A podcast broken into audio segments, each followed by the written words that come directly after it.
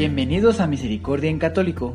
La finalidad de este podcast es compartirte la insondable misericordia de nuestro Señor Jesucristo, apoyándonos de literatura de santos como la biografía y diario de Santa Faustina, testimonios, temas para poner en práctica día a día para el crecimiento a la devoción de la Divina Misericordia.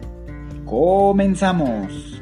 Jesús, yo confío en ti.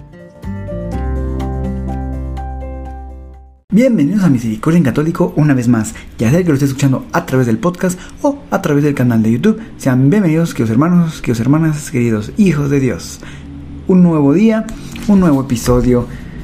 Vamos a continuar en el diario de Santa María Faustina Kowalska y daremos inicio al numeral 745. Dispongamos nuestro corazón, 745, perdón eh, dispongamos nuestro corazón, que la iluminación de nuestro Señor se derrame en nosotros y de esa manera estemos más dóciles a su, a su voluntad. Recordemos que entre más pues eh, estemos practicando la voluntad de nuestro Señor, más estaremos también practicando aquellas aquellas inspiraciones, queridos hermanos, aquellas inspiraciones que, que son las virtudes. Las virtudes, queridos hermanos. Vamos a dar comienzo. Festividad de Cristo Rey.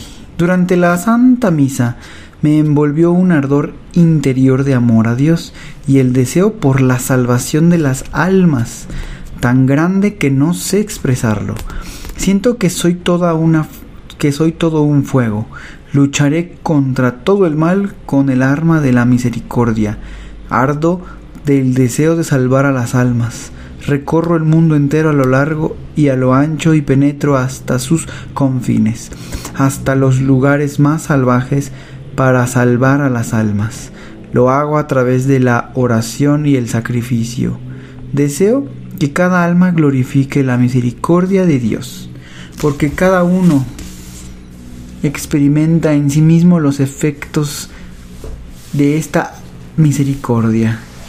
Los santos en el cielo adoran la misericordia del Señor. Yo deseo adorarla ya aquí en la tierra y propagar su culto tal como Dios lo quiere de mí.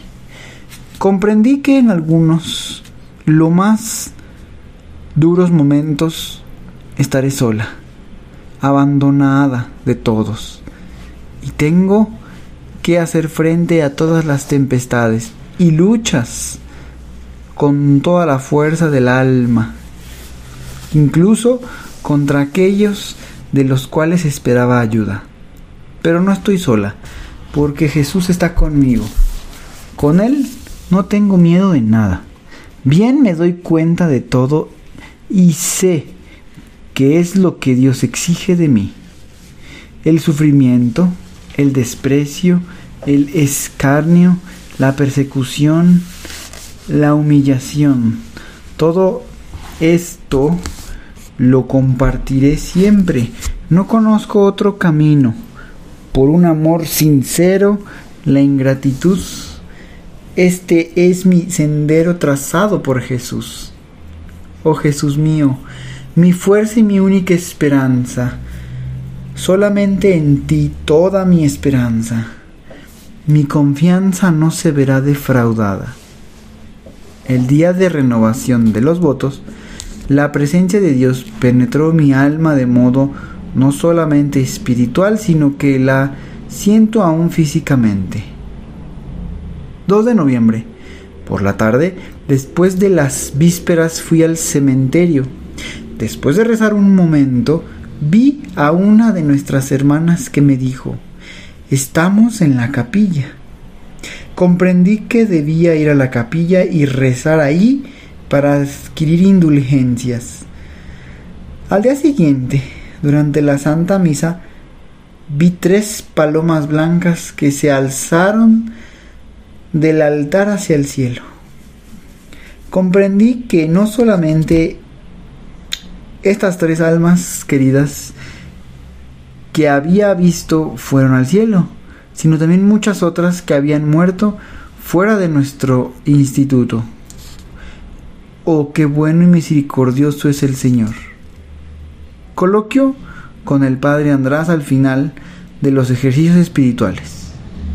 Me sorprendió mucho una cosa que noté durante todas las conversaciones en las cuales pedí consejo e indicaciones del Padre. A saber, observé que el Padre András a todas mis preguntas que le hacía sobre las cosas que el Señor exigía de mí, me contestaba con tanta claridad y determinación como si él mismo las hubiera vivido. Oh Jesús mío, si hubiera más guías espirituales como él, las almas bajo su dirección llegarían a las cumbres de la santidad en poco tiempo y no malgastarían tantas grandes gracias. Yo agradezco continuamente a Dios por esta gran gracia de haberse dignado en su bondad de poner en el camino de mi vida espiritual estas columnas luminosas que iluminen mi camino para que no me desvíe ni me retrase entender a unirme estrechamente al Señor. Tengo un gran amor por la iglesia que educa y conduce las almas a Dios. Pues bien, queridos hermanos, el día de hoy vaya que pues se va hilando la se va hilando todo esto que venimos ya tiempo atrás ah, repasando, ¿verdad?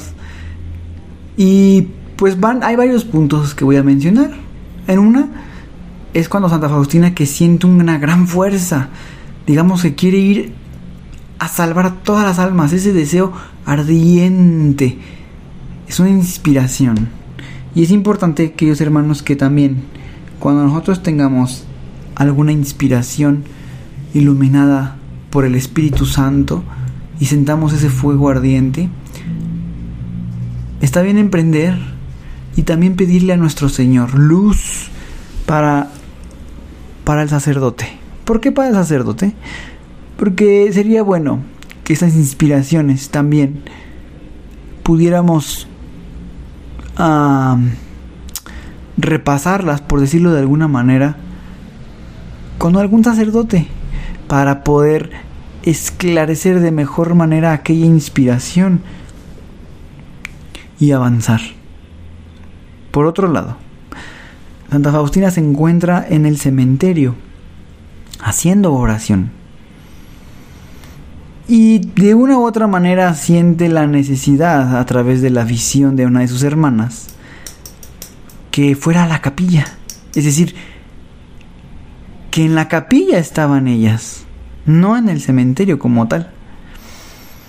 Y bueno, Santa Faustina va a la capilla, ora y se da cuenta de, pues que sale, ¿verdad? Esas, esas aquillas de palomas. Pero, ¿a qué va con todo esto?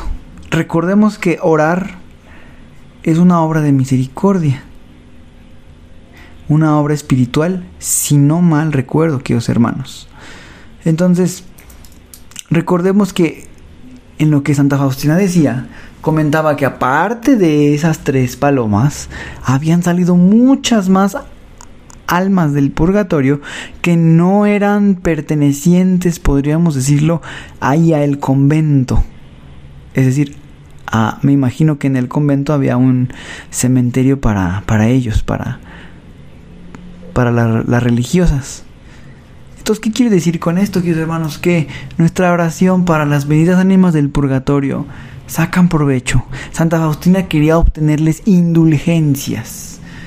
Y eh, recordemos que este tipo de, de peticiones o de las indulgencias son las que van a ir ayudando a las almas en el purgatorio para ir, digamos, eh, quitando las penas que quedaron del pecado. Y como ya lo he repetido muchas veces en este podcast, pero lo seguiré repitiendo cada que sea la oportunidad. Y ahorita veo que es una oportunidad buena porque a la fecha de publicación de este podcast, este próximo viernes, eh, sería viernes. Uh, déjeme ver. viernes 31 de marzo del 2023. Eh, comienza, queridos hermanos, la preparación para la fiesta de la Divina Misericordia. Es decir, con la novena de la Divina Misericordia. Aquí en este podcast ya tenemos ese audio por si te interesa. Lo importante de aquí de esto, queridos hermanos, es que este viernes se comienza esa preparación y el sábado próximo, es decir, no este próximo sábado, o sea, no el sábado primero de abril, sino el siguiente sábado 8 de abril, se termina la novena. Quiere decir que el domingo 9 de abril es la fiesta de la Divina Misericordia. Así es, queridos hermanos. Entonces, eh, disculpen, acabo de darme cuenta que me equivoqué en las fechas.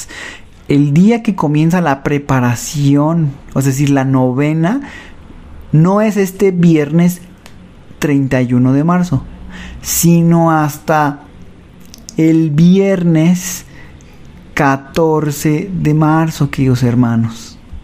Ah, nuevamente disculpen, no es el 14, es el 7. Disculpen, disculpen. Nuevamente les repito porque seguramente ya hay eh, mucha información. El viernes 7 de abril del 2023 comienza la novena. Una vez se acabe la novena, el siguiente día sería domingo. ¿Ok? Ese es el día de la fiesta de la Divina Misericordia. Es decir, la novena se acaba el 15 de abril y la fiesta es el 16 de abril. Bueno, habiendo dicho esto, disculpen eh, los cambios de fechas. Me, confundí un poco, pero ya rectifica aquí los días. Entonces, pues ya lo tienen. Viernes 7 de abril comienza la novena. Sábado 15 de abril termina la novena y el domingo 16 de abril es la fiesta de la Divina Misericordia. ¿Y por qué les menciono esto? Bueno, si se recuerdan, Santa Faustina fue a orar para pedir indulgencias, pero muchas de esas indulgencias son parciales. La fiesta de la Divina Misericordia lo que nos otorga es el perdón total de culpas y penas, es decir, es una indulgencia plena, es una indulgencia total completa, podríamos decir, de todos nuestros pecados que debidamente ya hayan sido confesados y que pues tengamos ese mm, desprendimiento total de de ese apego vaya a, ese pecado sea venial el pecado o sea mortal el pecado entonces que los hermanos están y estamos todos invitados a vivir esta próxima fiesta que Dios nos ha regalado con todo su corazón. Y bueno, queridos hermanos, eh, Santa Faustina por último menciona lo bueno que sería tener eh, guías espirituales. En este caso son los sacerdotes. Pero no es como un sacerdote, digamos, como ir a, ir a confesarse y hasta ahí, sino más bien es acercarse al sacerdote y solicitar si él puede ser un eh, guía espiritual. Y en ese caso, el sacerdote y cada uno de nosotros ya implementar, se implementa algún plan de trabajo, es decir, eh, hay una, digamos, como unión, una sincronización entre tu guía espiritual y tú. Todo esto con la finalidad, como dice Santa Faustina, de acelerar y llegar más rápido a este camino de santidad.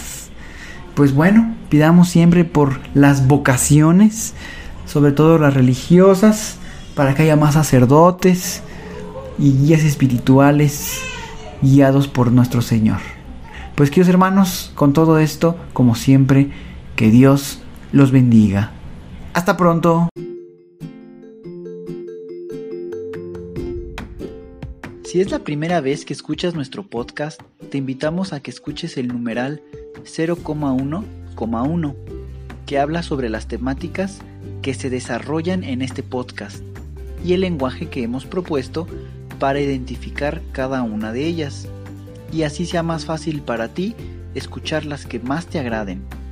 Te dejamos el link del audio y la lista de las temáticas en la descripción que este audio tiene.